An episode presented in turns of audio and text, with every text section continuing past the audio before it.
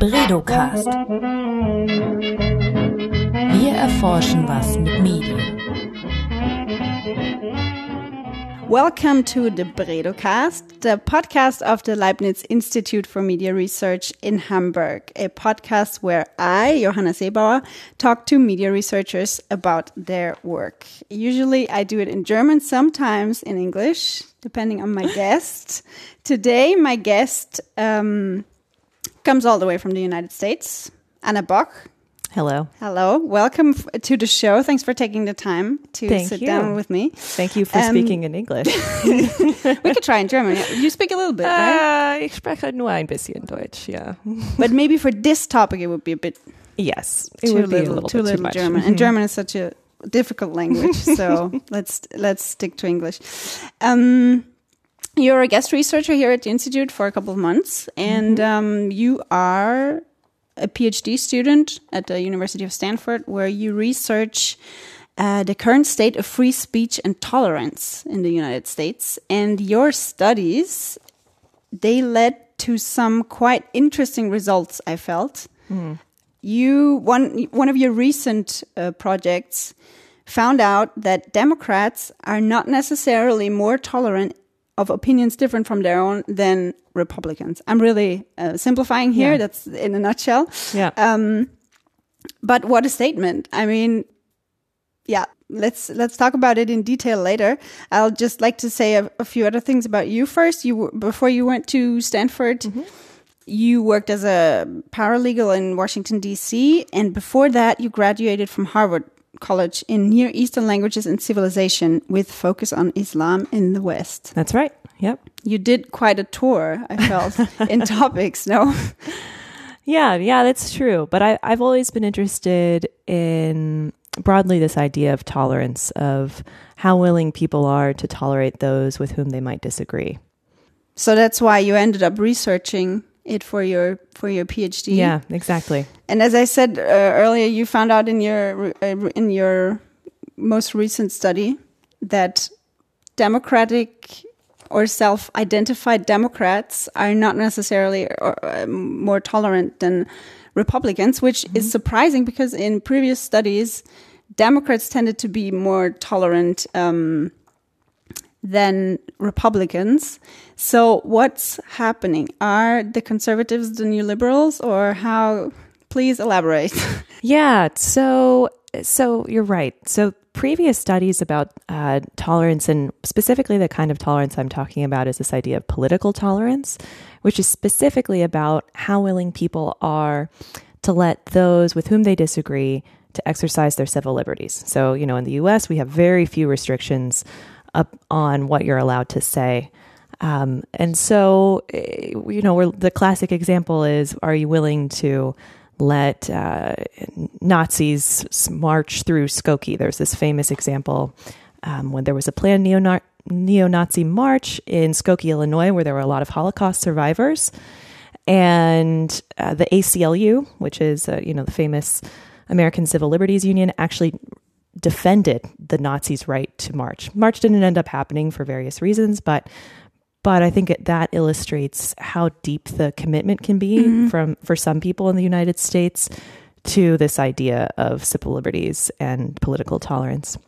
So yeah, so my study, I was I was um, you know I've been at, at universities in the early 2000s for a long time now, and I kept noticing these incidents that were happening with speech where speakers would be invited and then there would be uproar that they were being invited and people didn't want them to be allowed to speak. And i sort of was questioning as to whether or not people really that liberals would um, was sort of the the view leading up to this were more tolerant than conservatives so there's been rich literature stretching really back into the 1950s in sociology and in political science examining how willing people are to let those with whom they disagree uh, to speak. And consistently, liberals were much more tolerant. So even about racists, about um, neo Nazis, they were more tolerant than conservatives were. But as I said, with with what's been going on at, at American colleges and universities, I was wondering as to whether or not that was still the case. So for this uh, paper that we're talking about. Because you personally Yeah. felt the change already. Yeah, I mean, the one I really remember that that sort of galvanized me was at Stanford. There was a student group that um, I think it's called the Anscombe Society, and they're a very traditional Christian group. And this was, I think, in 2013 or 2014. They wanted to host a um, day long conference basically on the subject of uh, defending traditional marriage. So this was before same sex marriage was ruled as legal by the Supreme Court. And so they wanted to have this conference and they uh, released the list of speakers that they were inviting. And you might not be surprised to hear that a number of these people uh, had vo- spoken out very vocally and pejoratively against gay people in the past. Uh, you know, making all kinds of claims like that being gay was a choice or that they would not be good parents, those kinds of things. So, understandably, I think the the LGBTQ um, one of these uh, organizations on campus strongly objected to their holding this conference. And really, the issue came down to the graduate student council giving money to the student group to hold the conference. So they were upset that the, you know uh, money that all we pay sort of like a student services fee, and they're mad that their money basically is going to host this conference. Sure. So, uh, as it ended up happening, the graduate student council that was funding, or you know, that it had previously agreed to give the money, ended up withdrawing their support, uh, financial support, and but then ultimately they ended up getting money from another source. So it- the conference happened, and there was um, there were protests about it, but uh, I think I was really struck by by this sense that in, that a lot of um, LGBTQ members and also allies on campus were saying was like, look, we just don't want to be party to this at all. Like their very presence on campus, this anti same sex marriage um, group, threatens our uh, safety, but more like undermines our own dignity. And so I was really interested in this idea of who gets to decide when something crosses the line from just being offensive or you know something that you don't agree with to no this is an affront to my humanity. Yeah. Can you explain maybe a little bit more the situation on American or US American college campuses? Because I think the student life in, in the States is very different from, from European universities. Yes. And Yeah, no, it's absolutely. So a lot of a lot of American um, college students, though certainly not all, live at the on the campus where they're attending school. So this isn't the case for people going to community college or even some state schools, but a lot of people live either on the campus or very close to it. So we that's a major difference where there's this kind of residential feeling where the university almost feels like your home. And particularly with other cases of controversial speakers, uh, students have explicitly said, "I don't want this person, this you know white nationalist, this racist, coming to my home and bringing his or her um, harmful views into my home." So there's this feeling of almost a violation when these people come to college campuses, which I think is really different from the European context where very few people live on campus, and if they do, it's you know. I don't get that same kind of sense of um, Yeah, and I think that's very important to understand because we also hear about this uh, very strict the atmosphere on on American college Mm. campuses that are so hypersensitive. I don't know if that's the Yeah. right word, but it's it's it's a, a very sacred place for for some people, and we hear about this here in Europe as well. But I think it's very important to make the distinction that. Um, because some people here cannot really relate to to this or cannot really understand it. So it's important that that you explain this. I think that a university here is is very different from from the university in the states, and I think yeah, living it's it's it's an it's a difference if you invite someone that offends you to your home or you Yeah. invite it into s- a public place where people can go and listen. So, um, yeah, and do you think that in the past, I don't know, 50 years, the atmosphere on college campuses has changed a lot? In some ways, so I, I think that um, you know, previously a lot of the challenges to political tolerance on college campuses were coming from the left, from the ideological left. So previously, um, going all the way back to the early 1900s and 1950s, there were questions about um, particularly university professors' right to academic freedom so that they would be able to study what they want without fear of repercussions if their uh, what they're researching is not palatable to university administrators. There were even loyalty pledges that university professors who were professors at state colleges had to sign. So in California, there was a loyalty pledge that all government employees had to sign. And basically saying that, you know, I'm not a member of the Communist Party. I'm not trying to overthrow the American government and create um, a communist or socialist state.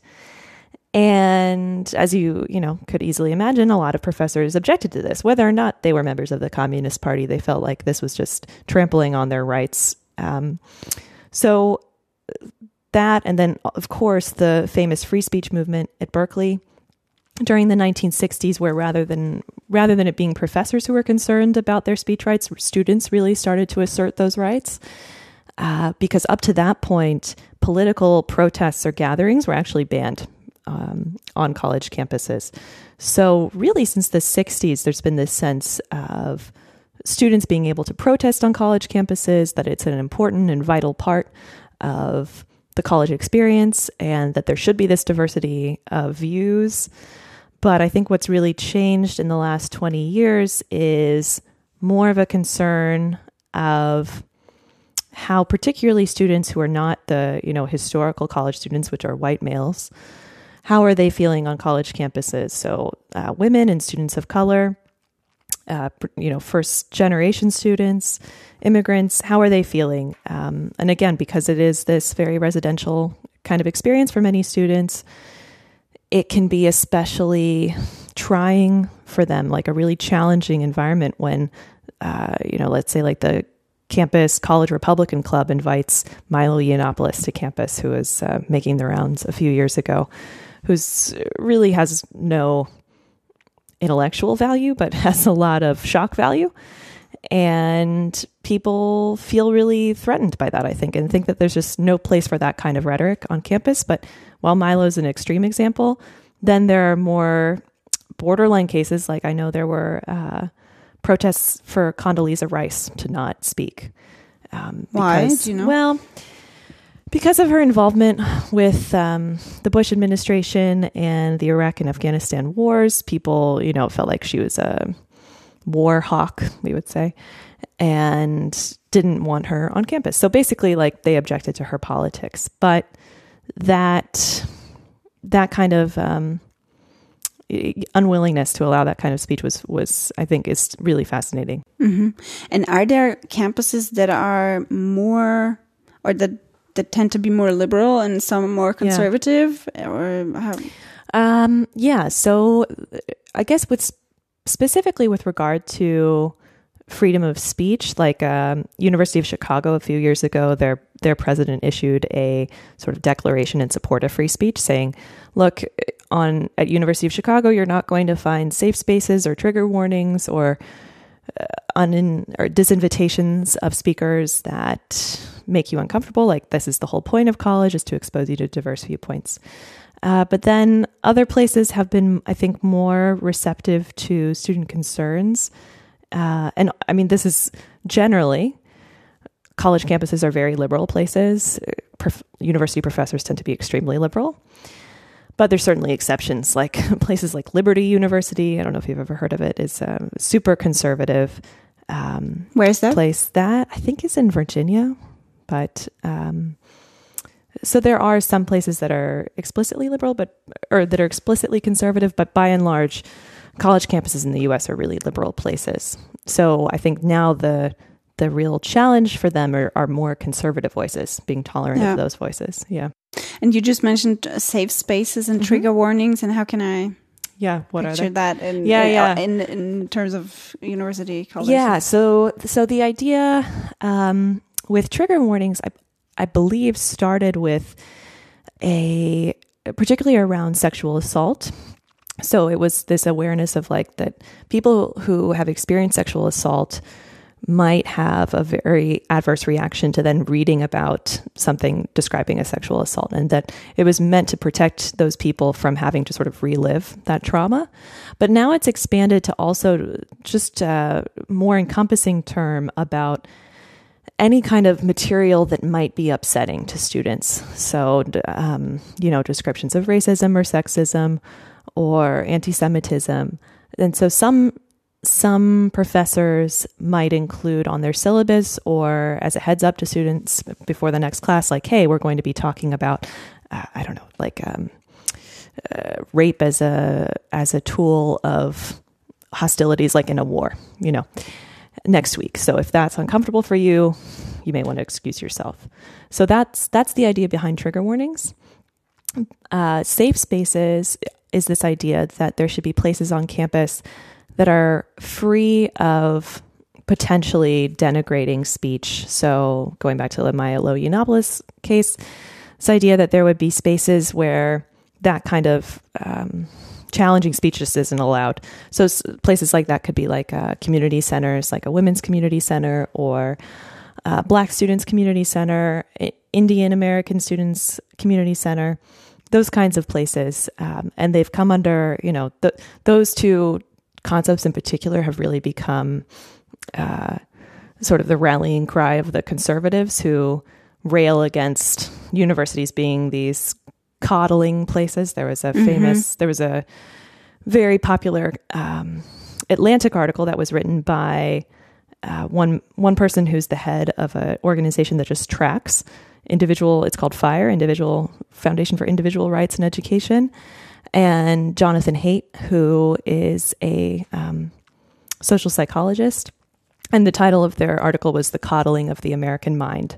And they made the point that, and they're not even necessarily conservative, but they made the point that college students in particular are, are not being challenged and are being um, to uh, basically privileging feelings over rational discussion. And um, who decides on these trigger warnings or safe mm. spaces? Is it the students themselves that want them, or is it the, the dean or the faculty? Yeah, or? it's. I th- I think it's um, it's a back and forth. So sometimes professors can choose to include them. It's generally their prerogative if they want to include them or not. But um, there, on most college campuses, there are some kind of community centers for various identity groups of students on college campuses that are meant to be sort of places of um, safety and retreat and supportive community that sort of mm-hmm. understands mm-hmm. the unique challenges that those students face. Yeah. Yeah. So, yeah, I think you gave us a, a nice picture now of uh, what a mm-hmm. US college campus looks like. And it's I think very different from from here. But we also, I think, slowly get these um, sort of safe spaces and trigger warnings, yeah. etc. But it's still very different because we don't live at the university, and um, yeah. But um, go, coming back to your research, you so you sort of saw this happening, you felt mm -hmm. this, and decided, okay, I'm gonna investigate on it and, and, and look look at what happened to tolerance. Mm -hmm. Exactly. So I was curious if what I was seeing at college campuses was sort of um, disseminating more broadly to the rest of the population, because only about a third of Americans have a bachelor's degree. And also, you know, the, this phenomenon that I've been talking about is much more recent. So I was curious as to whether the broader population sort of was becoming less tolerant of particularly extreme right views being expressed at all. And so I did a nationally representative survey of Americans. And basically, the, the design of the survey was to present them with two speakers on a college campus and then ask them just simply, should this person be allowed to speak? And the various speaker profiles that I created were designed based on actual incidents where speakers had either been uninvited from speaking or there'd been a significant protest against them speaking. So I created these profiles of both extreme left speakers, so people um, who are really, really li- uh, on the liberal side, and then extreme right speakers, people who are really, really on the conservative side. And what I found was broadly that, particularly if you look at the at the cross sort of section, so how do Democrats and liberals think about the extreme right speaker, and then how do conservatives and Republicans think about the extreme left speaker. According to previous research, what I would have expected to find is that the liberals and Democrats would be much more tolerant of the extreme right speaker than the conservatives would be of the extreme left speaker. But that's not what I found. I found that, in fact, um, Democrats and liberals were not necessarily any more tolerant than the uh, conservatives and Republicans. But that being said, I did find some reasons as to why I think that happened. So, one reason was I also asked people how what do you think the chances are if this person is allowed to speak that they that there will be some kind of um, violence either like a physical violence or that tensions between groups in society would increase or that people would just be offended and I found that, particularly for Democrats' uh, relative intolerance of the extreme right speaker, a large portion of that effect was explained by their concern that there could be physical violence and that societal tensions could increase. So, those concerns partially explained why they were unwilling for the extreme right speaker to speak. Can I interrupt you? Yeah, yeah, absolutely. Um, what did they they see? They mm. saw like a statement of this person, or yeah, exactly. So they saw a statement of their um, sort of beliefs. So I can tell you an example of an extreme left speaker in the paper was um, someone who believes that we should have an open border with Mexico, that all immigrants who are in the United States illegally currently should get uh, citizenship or have some path to citizenship, and the real kicker, and this actually happened in a real speech, was that the speech would be delivered entirely in Spanish, which you could imagine people being uh, turned off by, that it would not be in English, mm-hmm. the official language of the country. So that was one on the extreme left. An extreme right speaker was someone who believed that um, gay people were incapable of being good parents, uh, that they were against, this person was against same sex marriage, they advocated for gay conversion therapy, which you know therapy in quotation marks, where basically people would try to uh, shame people out of being gay, and so that would be an example of an extreme right speaker. So they saw this profile, and then they saw a couple other factors as well. So the the term for what, what the kind of survey I was using is called is a factorial survey experiment. So what that means simply is that there were various factors describing this hypothetical speech that were randomized. So the benefit of that is then you can really tell okay what elements of the uh, speaker of the hypothetical speaker um, description are really influencing it. And in addition to the speaker descriptions, I also had uh, what the level of student support was for the speech. So, were most students for it? Were they most against? Were some against? I also had what the police thought the chances, uh, or like what they thought the security risk was. So, was it a low security risk, medium, high? And I also varied um, in some cases to see whether or not it mattered if the speech was going to happen at a community center, so just in the community, versus at a college campus. The really interesting thing there that I think allows the study to uh, to allows us to think about this more broadly is that it didn't seem to matter whether or not okay. the speech was mm-hmm. at the community center or the college. That Americans had pretty much the same responses to um, how whether or not they thought the speaker should be allowed. So that's really interesting. So I, I think that also goes to uh, broadening the impact of this in that what's happening at college campuses doesn't just matter for college campuses, it matters more broadly in terms of how we as a country are thinking about freedom of speech. So, yeah, so that so the idea is with that respondents saw all of these different factors and then they had to make a single outcome uh, choice. And They had to say yes, Yes or I no. am against or Mhm. yeah. mhm. Yeah, and there is a branching design too, where after saying yes or no, then I ask them how strongly they felt about it. So I have a little bit more um, detail. And then after that, they received these three questions about how likely did they think the chances were of physical violence, um, societal tensions increasing, and that people's feelings would be hurt. And contrary to sort of the this narrative on the right that liberals are snowflakes and that they just you know their feelings their their feelings are hurt too easily, the chances that um, people's feeling people would be offended was not a significant explanatory variable as to why people did not want the extreme right speaker to speak. That was that was not significant. So they did care. They did think about physical violence and societal sort of tensions, but they didn't they didn't ascribe anything to uh, to people feeling offended. Yeah. And what other um, explanations did you find as to why Democrats seem to be less tolerant?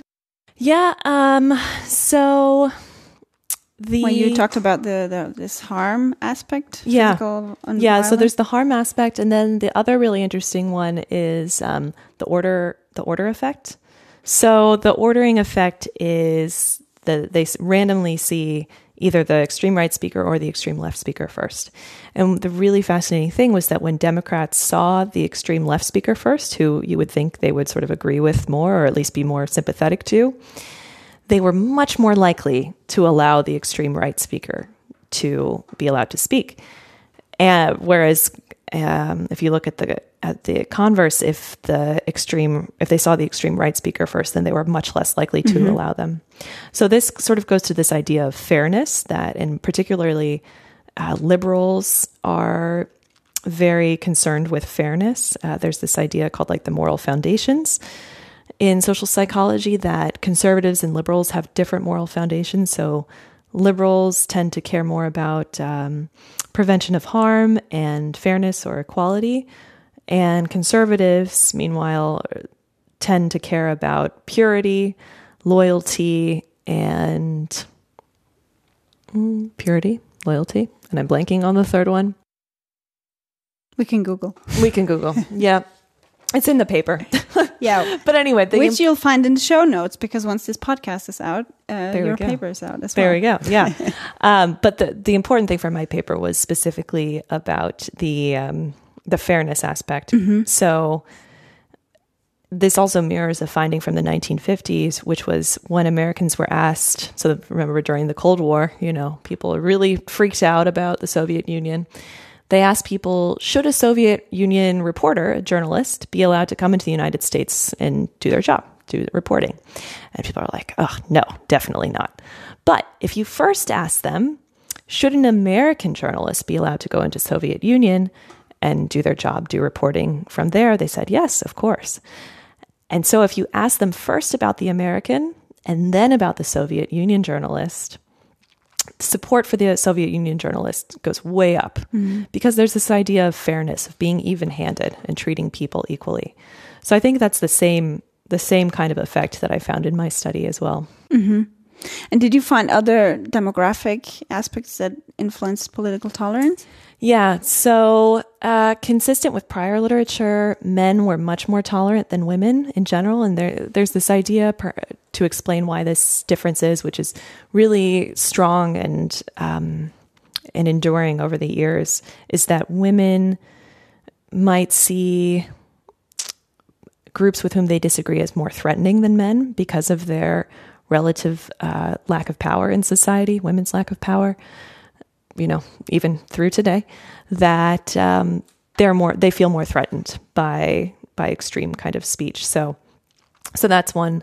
Then also, I've really interesting interaction between age and education levels. So, again, there's this narrative on the right that today's young people are snowflakes and they can't handle, uh, you know, groups with whom they disagree.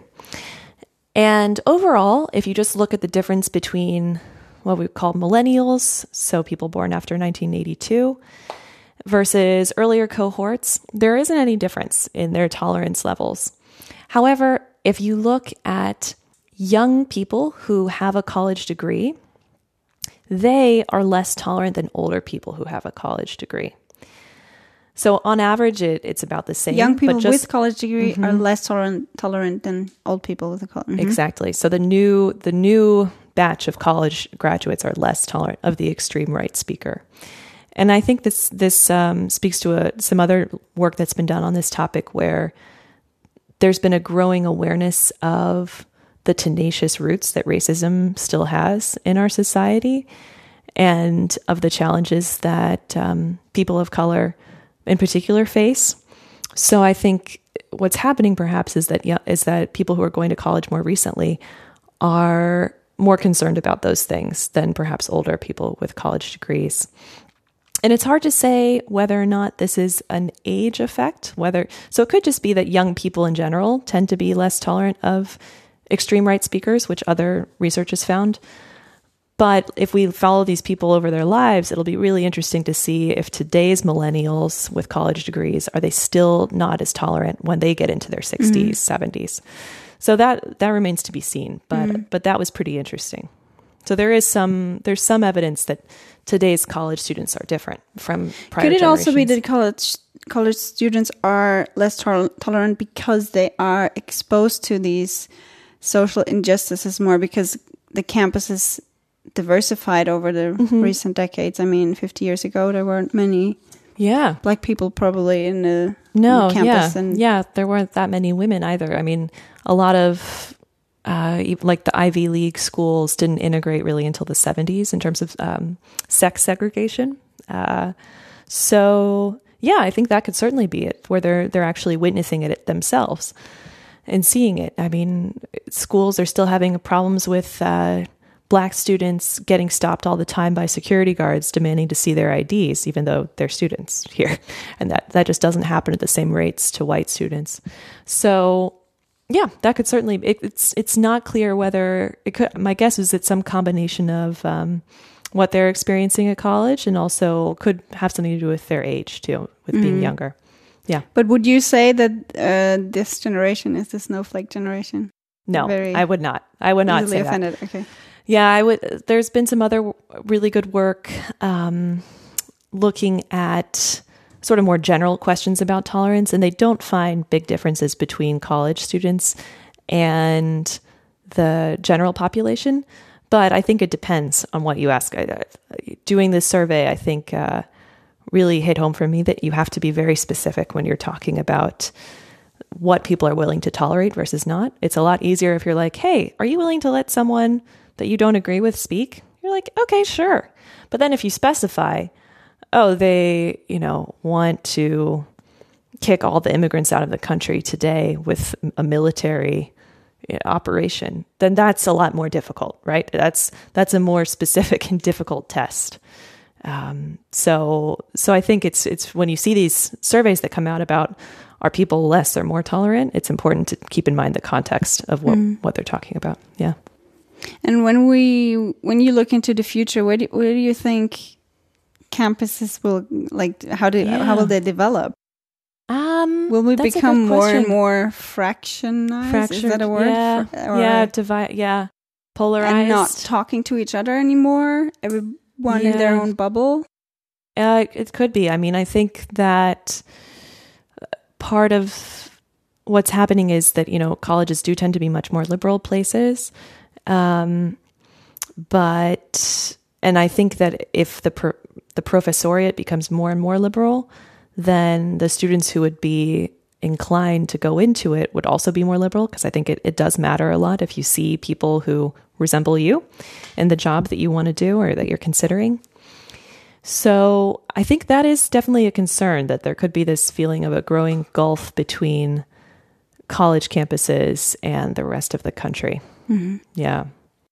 Okay. Um, my my last question would be: um, Do you are you in any way concerned that your results will be used in a political campaign, for instance? Yes. Are you? yes. I even got someone even um, once told me like, "Hey, maybe you shouldn't publish this," which you know, I guess speaking from an academic freedom perspective, I find very uh, intolerable. Um, I think it's important to get this out there. And like I said, my results, even though I do find that liberals and, and Democrats are not as tolerant as perhaps they once were, I find very reasonable explanations as to why that's the case. And I think seeing what's happening in the United States recently with the growing threat of white national terrorism, I think that that concern that um, that this kind of speech could lead to violence is very well founded. Uh, you know, we just were recording this coming after the weekend with back to back shootings in El Paso and Dayton, Ohio.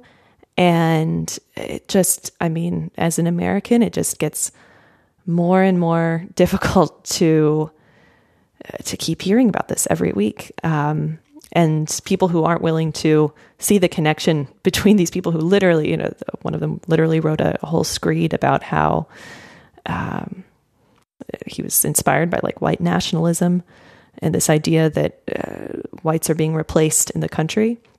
You know, I think these these ideas can have very real power. On the other hand, I think we have a huge problem with guns in our country and the gun laws, but that's a separate discussion. Next podcast. But uh, yeah, so.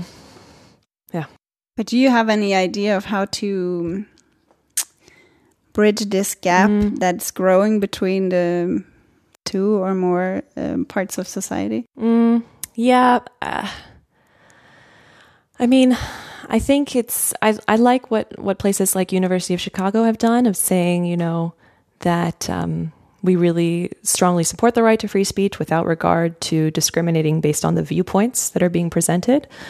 And I think accompanying that, you have to say no one has a right to speak on a college campus. That's not a right that you have. Um, you don't have to speak and then make people come listen to you. So I think it's important also to for universities to try to encourage their students to invite people that they really think will have will contribute meaningfully to intellectual discussion.